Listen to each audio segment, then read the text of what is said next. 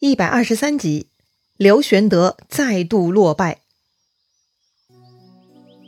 上一回咱们说到，刘备趁曹操在官渡跟袁绍对杀，就想趁机袭击许都。曹操得到了消息呢，当然不能坐视不管哈，他第一时间就带兵冲到了汝南，在这个穰山附近跟刘备短兵相接了。第一仗刘备获胜，曹操败退回寨休息。但之后啊，任凭刘备这边如何叫骂。曹操那边呢，就是缩头乌龟做到底了，他不出来呀，就是不出来。十几天过去了呢，这个曹营啊，完全没有动静。第六感很强的刘备呢，就感觉不妙了，莫非这曹操又在耍其他诡计了？嘿，还真被刘备猜对了哈。曹操什么人呢？十分不简单呐。他第一仗出去呢，就是探一下对方的虚实，后面呢就不会轻举妄动了，往往都是计谋跟上来的。所以曹操第一仗输了，必然要跟手下谋士商量对策。然后呢，他们就想出了新的主意了。什么主意呢？很快刘备就看到结果了哈。先是下面来报说，攻都运粮的队伍被曹军围住了。刘备呢，赶紧派张飞去帮忙救助。紧接着呢，又来报告说是夏侯惇带兵从背后绕道拿下汝南了。哎呀，那怎么行呢？一旦后方被夏侯惇占领，那刘备就是腹背受敌了。于是刘备又派关羽去后方对抗夏侯惇，但是这回关羽并不顺利啊。守在汝南的刘辟呢，见到夏侯惇大军攻来呢，吓得弃城逃跑了。关羽过去救援，反而被围城了。而另一路帮助公都的张飞呢，也很不幸，还是曹军人多势众哈，张飞呢也被围困了。哎呀，这下麻烦了。刘备的两个牛掰的兄弟全部被困，那可如何是好啊？那按照刘备的一贯作风啊，他这个时候就该开溜了呀。但是刘备也知道，一旦自己开始逃跑，那曹操大兵就会追杀出来了。正在刘备犹豫不决、浑身不舒服的时候呢，下面又来报了，说是曹营的许褚来骂战了。那刘备更是害怕了，拒绝应战。直到第二天早上，刘备下令手下军士呢饱餐一顿。步兵先行，马军随后，偷偷撤离了营寨。表面上呢，还是在寨内抱根啊，搞得呢就像有人一样，无非呢就是障眼之法。刘备自以为做的天衣无缝，埋头赶路，但是也就赶了十几里路啊，转过一座土山呢，突然火把齐鸣，山头上就有人在大喊：“休教走了刘备，丞相在此专等。”啊！原来曹操已经料到刘备会逃跑，所以就在这儿等刘备呢。刘备一听是吓坏了呀，慌忙夺路准备突围。这个时候呢，赵云出来说话了：“主公勿忧，请跟我走。”于是啊，赵云是挺枪跃马，杀开了一条血路。刘备就跟在他后面哈，举着双股剑，也是一顿砍杀，杀出了一条血路啊。但虽然如此，他俩并没有真正逃离危险地带。很快啊，许褚又追上来了。赵云呢，只能专注的跟许褚对战。可是背后于禁、李典也杀到了。刘备自忖呢，不是他俩的对手啊，就准备一个人开溜了。咱们前面也介绍过哈，刘备这个人呐，最厉害的一点呢，就是逃跑。他逃跑的时机往往把握很准，逃跑的技能啊，也是一等一的。所以在这么多猛将的夹攻下呢，刘备啊，又一次顺利逃脱了。刘备一个人啊，单马逃生。他躲到了深山偏僻之处，挨到了第二天的天亮。突然，附近冲出一彪军队。刘备一看呢，居然是刘辟！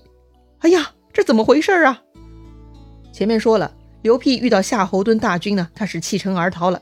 但他心里啊，还是想着刘备的。他当时弃城逃跑的时候，其实是护送刘备家小呢。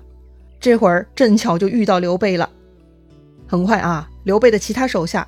孙乾、简雍、糜芳呢，也跟着赶了过来了。他们报告刘备啊，说这个夏侯惇实在太厉害了，所以咱们几个只能弃城逃跑。好在云长来了啊，挡住了曹军，我们才得以逃脱。哎呀，好在有关羽啊！可是这么一闹，好不容易聚齐的兄弟几个又一次失散了。刘备很着急啊，他就想去找关羽。这怎么行呢？刘辟就出来劝刘备了：眼下情况太危急了。咱们还是先赶路吧。也是啊，此刻是什么都顾不上了，逃命要紧啊！正当刘备几个在奔逃呢，突然听到一阵鼓声。哎呀，咱们都有经验了哈，半路上听到鼓声，一定没好事儿，八成就有敌方的伏兵啊！果然呐，此刻一阵鼓声呢，就冒出了一彪人马，带头的那就是最近投靠曹操的张合了。张合大喊：“刘备，快下马受降！”刘备认得张合呀，知道他勇猛，根本也没有兴趣跟他对打试试，直接转头呢就想逃。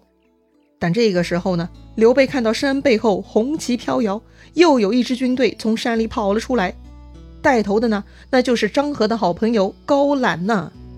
哎呀，这对兄弟都不是省油的灯啊，两头被堵住，这回刘备是插翅难飞了。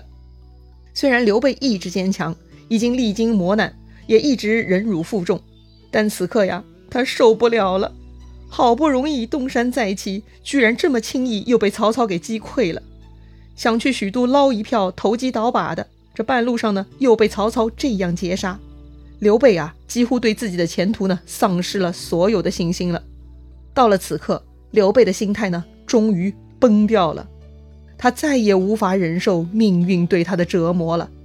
刘备仰天长叹，大喊：“老天，为什么让我遭受这样的窘迫？事到如今。”不如死了算了。说完呢，刘备就准备拔剑自杀。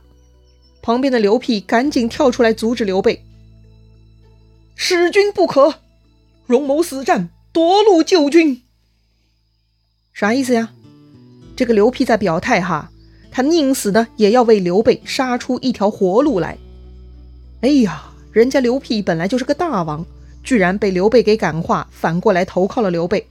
此刻呢，他还要为刘备拼死夺路，可见刘备做人那是十分成功，没得话说呀。但是刘辟虽然讲义气、够格局哈，但他的武功呢实在不咋地。他跟高览交战呢，不到三个回合，刘辟就被高览一刀砍死于马下了。刘备看到这个场景，人家刘辟都为自己而死了，如果再自杀，那就对不住刘辟这条命啊。于是刘备就准备自己跟高览殊死搏斗一次了。但是就在这个时候，高览军队后方呢开始骚乱了。有一个人从这个高览军队后方啊冲了过来，一路就冲到了高览面前。那个人呐一枪刺过来，把高览呢都从马上给刺落下来了。刘备定睛一看，这个刺落高览的人呐不是别人，正是赵子龙啊！刘备很高兴啊，又燃起了生的希望。赵云呢？他刺落高览呢，又去找张合单挑了。张合也很勇猛，他跟赵云啊对打了三十多个回合呢，才拨马逃走。赵云自然不肯放过，他就去追杀张合。一不小心啊，杀得太深，反过来呢，又被张合手下给围住了，堵截了回归之路。正在这危急关头啊，突然关羽、关平、周仓带领三百人马又冲了过来。这几个人武功了得呀。张合一个人也搞不定这么多猛将啊，只能败退，把赵云给放出来了。好吧，关羽、赵云都归队了，刘备这儿呢还差一个人，谁呀？三弟张飞呀！刘备派关羽赶紧去找张飞。那个张飞啊，一早是去救公都的，但是等他过去的时候呢，公都已经被夏侯渊给杀掉了。于是张飞呢就奋力杀退了夏侯渊，并且追了出去。但后来。乐进又带大队人马过来，把张飞给围住了。正在僵持不下之时呢，关羽一路摸了过来啊，他就杀退了乐进，帮张飞解围了。哎呦，这也太不容易了！任凭关羽、张飞武艺高强啊，如果真的是被一大帮人围攻呢，确实突围都是很困难的。好不容易啊，刘关张三兄弟，赵云、孙乾、简雍、糜竺、糜芳这些啊都聚齐了。这个时候呢，手下又有人来报，说是。曹操大军又杀过来了！哎呀，头大了！刘备呢，让孙乾保护老小，先走一步，自己跟关羽、张飞呢一起断后，且战且走。曹操呢，看刘备跑得挺远了啊，他就收兵不去追赶了。是了，曹操才没空收拾刘备呢。要不是刘备自己冒出来说什么要偷袭许都，曹操都懒得知道刘备在哪儿。这下好了，刘备主动跳进曹操的视线，又被曹操给海扁一顿了。军队呢是严重损失啊，最后呢刘备败军啊，只剩下不满一千个人，那只能是狼狈奔逃啊。而且这回啊一奔就奔得远了啊，他们一下子呢就奔到了汉江边上了。看到曹操不追了，刘备啊就在汉江边上安营扎寨休息了。当地人听说这是刘备的军队呢，非常殷勤，送来了羊肉和酒食给刘备他们享用哈。哎呀，混到今天呢，刘备就像做了一场大梦啊。自从结拜了关羽、张飞两个兄弟，刘备开始了自己的事业。先是积极参加平叛黄巾起义，建立很多战功呢，却没有得到封赏。后来辗转才捞到一些很小的政治资本，当了一个很小的地方官。后来陶谦跟曹操闹翻，刘备应孔融的邀请来救助陶谦，辗转又获得了徐州哈。但是好日子不长，徐州呢又被吕布给夺走了。后来刘备又投靠曹操，帮助曹操打仗，捞到一些好处。一度呢骗走了曹操五万人马，但是骗来的嘛，终究不是自己的。很快刘备兵败啊，又成了光棍一条，投奔了袁绍。直到最近，刘备在汝南收复了刘辟公都，接手了他们的队伍，才好不容易又拥有了几万人马哈。可惜呀，又是没过几天好日子，这几万人呢又被打爆头了。这会儿呢，刘备一下子回到解放前了哈，又是只剩一千人马的规模了。